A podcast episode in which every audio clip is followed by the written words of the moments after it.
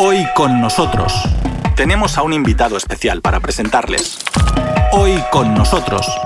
Y también contamos contigo. Una inédita revolución democrática es lo que se está desarrollando en América Latina a partir del reciente triunfo del candidato progresista en las presidenciales de Bolivia, una victoria que además volvió a desnudar el antidemocratismo de la derecha, dado que se permite cuestionar un pronunciamiento muy claro del pueblo boliviano.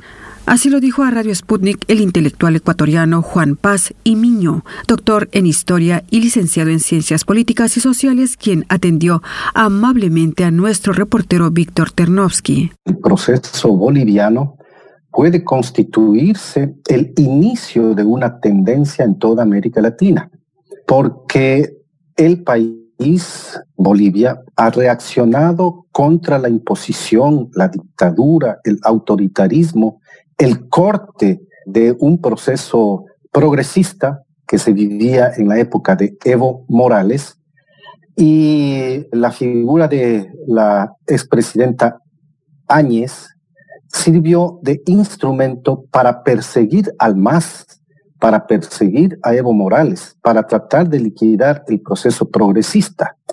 Y en las elecciones se demostró que el pueblo en general, la enorme mayoría, tenía un pronunciamiento muy claro al respecto de continuar la línea democrática y progresista que había iniciado Evo Morales. Y eso ha servido para que como tendencia se remarque en América Latina la idea de que la democracia misma, el sistema democrático representativo, puede convertirse en un instrumento de auge, desarrollo, potenciación de las izquierdas, las nuevas, las tradicionales, de los sectores democráticos y progresistas de igual manera, pero para potenciar un cambio en la misma sociedad. Y ese me parece que es un fenómeno importante, inédito en la historia de la región, porque a la democracia representativa normalmente se le consideraba una democracia burguesa, pero resulta ahora que esta democracia se convierte en un instrumento de cambio cuando logran acceder a través de ella gobiernos progresistas, sectores democráticos y con enorme apoyo popular como se vio en Bolivia. Entonces, esta tendencia a reaccionar de una manera consciente, popular, masiva, con votación, para garantizar que con el sistema democrático se vaya a un cambio social, es realmente una tendencia de enorme importancia. Muchas gracias. Sabe una cosa que tiene que ver con esas elecciones, porque me sorprendió realmente cuando yo he visto que incluso diarios como El País de España, al comentar esas elecciones, reconocieron que los resultados contundentes de estas elecciones, cuando ganó el candidato progresista, ¿no? Que ponen en duda, ¿no? Estas afirmaciones de que el resultado de las elecciones anteriores, que ha sido un fraude por parte de Evo Morales, incluso diarios como El País. ¿Sabe lo que me llama aquí la atención? Las entidades, los organismos, las personas que gritaban prácticamente, afirmaban del fraude, aplaudieron lo ocurrido en Bolivia, ese golpe de Estado. Y ahora no vemos ni siquiera ningunos síntomas de incomodidad, así diríamos, no presentan estos síntomas. Silencio, nada, como si nada hubiera pasado. La conciencia de este sector, que podemos identificarlo como derecha política, comunicacional, ideológica y sin duda también económica, el silencio que adoptó es, como diríamos en nuestra América Latina, de una mala conciencia.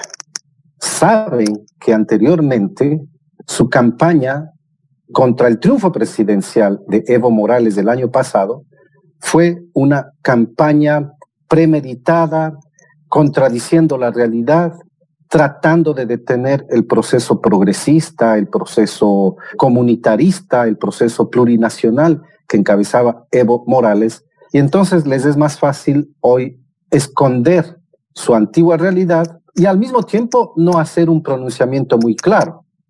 Suponen respetar el resultado porque ha sido contundente y masivo, pero más tarde o más temprano estarán esperando los próximos errores, las situaciones que pueden ser difíciles, algo así como para aparecer como lobos tras la oveja. Yo creo que eso no ocurrirá porque el proceso boliviano tiene ahora indudable fuerza. Pero lo que he sostenido es que esta que denominé incluso como revolución democrática a partir de Bolivia, lo que he destacado es que ha permitido ubicar a las derechas políticas, económicas, mediáticas en una situación antidemocrática, porque ahora son esos sectores los que dudan de la democracia. ¿Para qué nos sirve? Está estorbándonos, está afectando nuestros intereses. Dudan de los votos y de las elecciones, porque consideran que los pueblos están pronunciándose, según ellos, en forma equivocada. E hicieron todo lo posible para evitar el triunfo del MAS y del candidato Luis Arce. Hicieron todo lo posible. Y una situación parecida está ocurriendo en el Ecuador para las próximas elecciones del 2021, donde también se ha procurado, de una parte, liquidar a los antiguos líderes de la Revolución Ciudadana en términos políticos y de otra parte, impedir a toda costa que el regreso de Rafael Correa, así creen que iba a ocurrir, pero sobre todo impedir a toda costa que el candidato Andrés Arauz pueda triunfar en el futuro.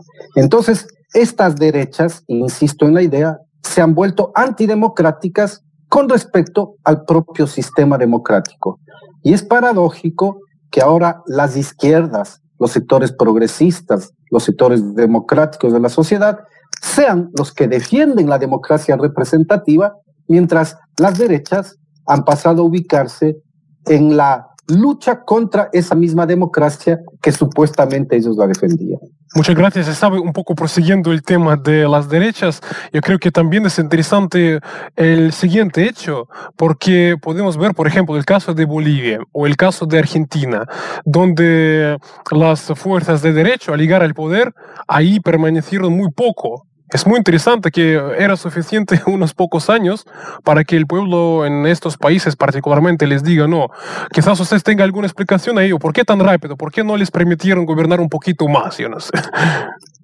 Porque interrumpieron procesos de construcción de economías sociales con apoyo popular y que encaminaban respuestas con políticas sociales desde el Estado de amplio beneficio humano, de amplio beneficio colectivo.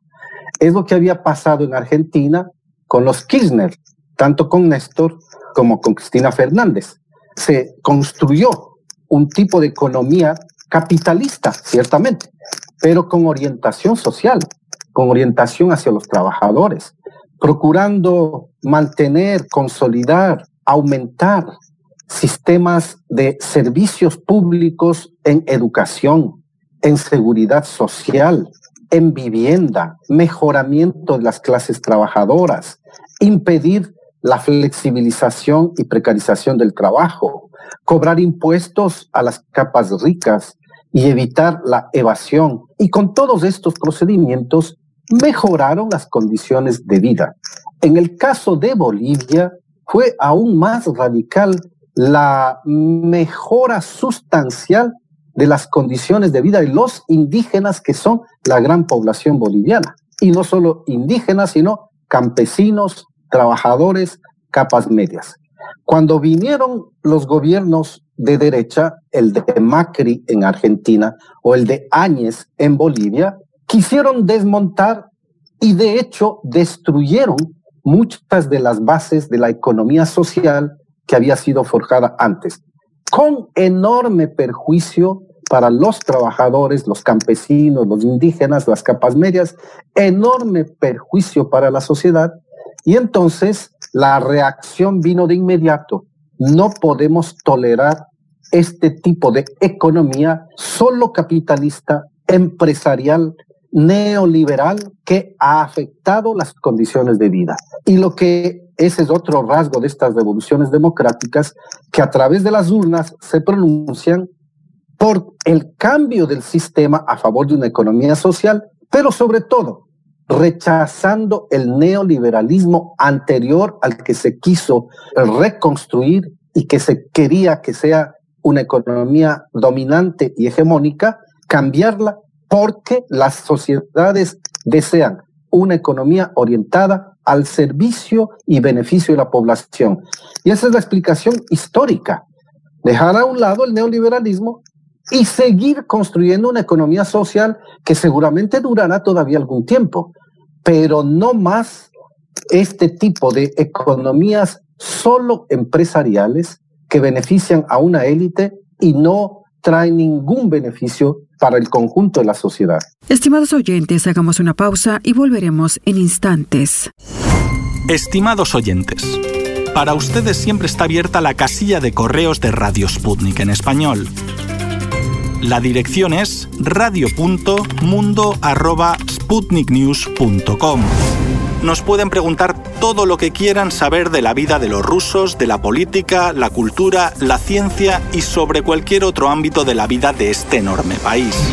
También nos pueden proponer temas para los programas de Radio Sputnik. Basta con escribir a nuestro correo electrónico radio.mundo.sputniknews.com.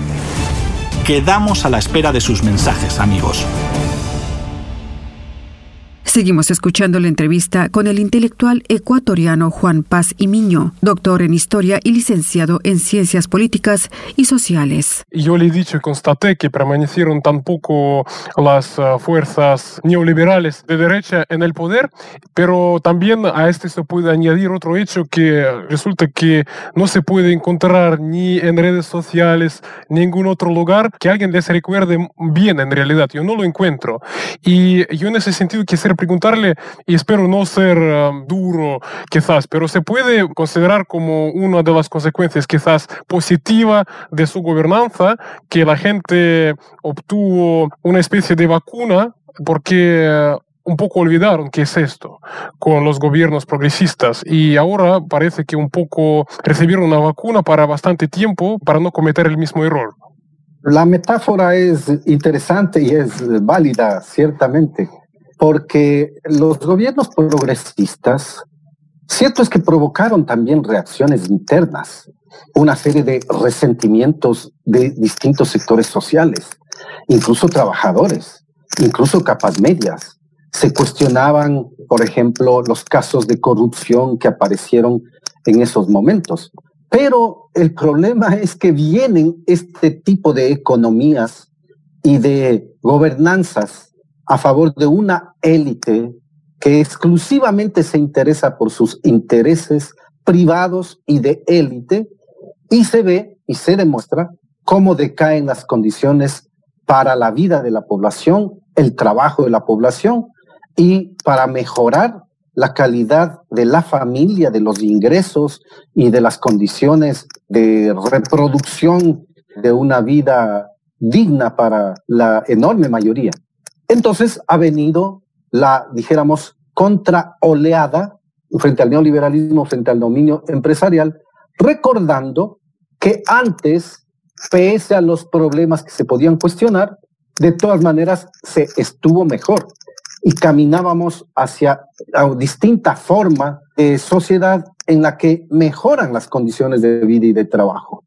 Pese a las críticas anteriores, claro, el retorno, en cierta manera, de la tendencia también ha implicado, y creo que este rasgo es importante resaltarlo, también ha implicado la conciencia de superar aquellos límites y errores que se cometieron en el pasado para proseguir en la construcción de una economía social, así la he denominado yo mismo, una economía social, con evidente apoyo popular, con un gobierno de corte social también, pero que ya no siga estos errores, limitaciones e incluso casos de corrupción que aparecieron. Así es que no es un retorno, en el caso de Bolivia, no es el retorno de Evo Morales. Al contrario, es la acogida de él como personaje incluso perseguido, pero el gobierno de Luis Arce sin duda alguna se plantea superar también aquellos límites que pudo haber tenido el gobierno de Evo Morales. Y en el caso de Argentina está también muy claro.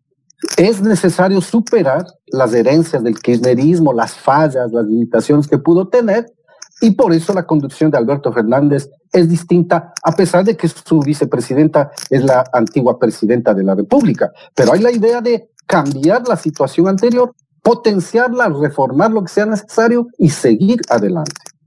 Y usted ha dicho que en el contexto de las elecciones bolivianas tampoco hay muchas dudas con respecto al desenlace de las elecciones, por ejemplo, en Ecuador. ¿Y qué le parece? ¿Se podría quizás ubicar en el mismo contexto las venideras elecciones parlamentarias en Venezuela? Sí, los dos países están a la expectativa, tanto Venezuela con las elecciones parlamentarias como Ecuador con las elecciones presidenciales y también parlamentarias, porque también se va a elegir aquí la nueva asamblea. Pero son situaciones muy distintas. En el caso de Venezuela hay un proceso consolidado, incluso con una importante transformación de las Fuerzas Armadas, que siempre son en América Latina, son una institución que también debe cambiar para que apoye los procesos de construcción de una economía social hacia futuro. Entonces, en el caso de Venezuela, eso se avanzó mucho. Pero al mismo tiempo, Venezuela tiene una serie de límites en la economía, en la posibilidad de seguir construyendo y fortaleciendo una mejor calidad del trabajo, mejor calidad de la vida cotidiana de los propios venezolanos. Y esto es debido al bloqueo que sin duda alguna le impusieron los Estados Unidos. Entonces, una situación muy difícil en la cual las limitaciones para la vida cotidiana no sé si han alimentado más resistencias como para que el proceso allí se vea inquietado o afectado el momento de una elección parlamentaria que vaya a la mayoría opositora, por ejemplo. Entonces, difícil. Y en el caso del Ecuador, está muy claro que el proyecto, que en las elecciones del 2021 se van a medir dos proyectos de sociedad. La continuidad del neoliberalismo tal como lo ha consolidado el gobierno de Lenín Moreno, continuar con ello y profundizarlo además, o alterar ese camino y reconstruir el modelo de la revolución ciudadana sobre la base de la constitución del 2008, lo que significa tomar las riendas para la construcción de un modelo de economía social. Esos dos modelos se están enfrentando. Todavía no está muy claro el panorama, a pesar de que las encuestas señalan a Andrés Arauz en el primer lugar. Sin embargo, tenemos aquí poderosas fuerzas que van a tratar de impedir ese triunfo. Están los altos empresarios, está sin duda alguna sectores del gobierno actual que tratarán de hacer algún tipo de labor para que no triunfe ese sector. Están los grandes medios de comunicación. Hay una especie de internacional derechista todavía en América Latina y sin duda hay fuerzas imperialistas que también procuran que los gobiernos progresistas no se instauren. Entonces, hay fuerzas muy difíciles a derrotar en una campaña electoral, pero por el momento parece segura la primacía, está en primer lugar, insisto en ello, está en primer lugar la candidatura de Andrés Arauz. Entonces, no creo que lo de Bolivia sea algo así como repetible en Ecuador y repetible en Venezuela, porque los dos países tienen condiciones distintas. Pero sí creo que esta oleada democrática a favor de que con procesos electorales se gane un gobierno, se llegue al Estado, se construya un nuevo tipo de sociedad y se liquide finalmente el neoliberalismo, es una tendencia que se ha apuntalado, se ha consolidado, se está advirtiendo como una ganancia a partir de lo sucedido en Argentina, en México, pero particularmente en Bolivia y sin duda en Chile también. Entonces, tenemos que estar a la expectativa de lo que suceda particularmente en este caso en el Ecuador, donde también se advierte que hay una especie de reflujo en el sentido de liquidar el neoliberalismo para que se cambie y se retorne al proceso de construcción de una economía de corte social. Y usted ha mencionado que hay fuerzas que tienen poco entusiasmo con esta oleada democrática y justamente mi última pregunta tiene que ver con esto, porque eh, ustedes en América Latina, yo creo que no es un secreto para nadie, aquí desde Rusia incluso se ve claramente que tienen un vecino, yo hablo sobre Estados Unidos, que parece que tiene muy poco entusiasmo con esos procesos, con este avance de fuerzas progresistas. Yo quisiera preguntarle en qué medida se puede esperar algunos palos, así diríamos, en la rueda, y, o quizás ahora mismo esto no se vaya a producir. Y yo explico por qué, porque hay gente que dice que actualmente Estados Unidos está tan sumido en sus problemas internos que esto da oportunidad a muchos, muchas regiones para respirar, así diríamos. Bueno, los Estados Unidos tienen frente a América Latina una historia bastante larga de americanismo continental, pero también de intervencionismo. Eso no es posible negarlo porque podemos acudir a la historia en distintos momentos de intervenciones norteamericanas sobre la base de tratar de mm, inculcar la idea de que América es para los americanos. La vieja teoría de James Monroe, del presidente Monroe, o denominada monroísmo. Y esta es recurrente en la vida de los Estados Unidos. Y naturalmente les inquieta a los Estados Unidos que existan gobiernos progresistas de centro para la izquierda, porque prefieren gobiernos mejor aliados a sus intereses, que suelen ser los gobiernos del centro y sobre todo de la derecha. Para los Estados Unidos, si América Latina y todos los países tienen gobiernos de derecha, le va mucho mejor en la construcción de su propio poderío económico y sobre todo en un mundo como el actual, donde tienen que enfrentar el ascenso de Rusia, el ascenso de China y el ascenso de otras regiones que también procuran sus propias geoestrategias en el mundo. Pero de igual manera, cuando hay gobiernos progresistas, entonces la mirada sobre América Latina también es más firme. Afirmamos la idea de nacionalismo y de internacionalismo latinoamericanista. Y de ese modo podemos frenar el americanismo de tipo imperialista y podemos frenar las incursiones ilegítimas que se pueden hacer en virtud de ese americanismo. Si es que hay, como hubo a inicios del siglo XXI, varios gobiernos de la tendencia progresista democrática, claro que se colocan como un verdadero freno a cualquier afán intervencionista. Pero es fácil la intervención cuando hay múltiples gobiernos que pueden apoyarla. De tal manera que si bien es cierto que nos interesan en América Latina, quiénes son los presidentes de los Estados Unidos y particularmente ahora Trump, Biden, sin duda alguna, claro que interesa bien, bien si es que se logra un cambio en las relaciones, pero sobre todo en América Latina, lo que preocupa más y debe preocupar es qué tipos de gobiernos tenemos. Porque si tenemos gobiernos con visión nacionalista, latinoamericanista, con visión social, entonces construimos mejores sociedades y también podemos enfrentar mejor las arremetidas del continentalismo de corte hegemónico. Pero si no hay ese tipo de gobiernos, tanto internamente como externamente, entonces nuestras economías, nuestras sociedades se dirigen bajo intereses extraños y es importante consolidar gobiernos progresistas, democráticos en nuestra región. Y hasta aquí una nueva edición del programa Hoy con nosotros. Hoy con nosotros, en Radio Sputnik desde Moscú.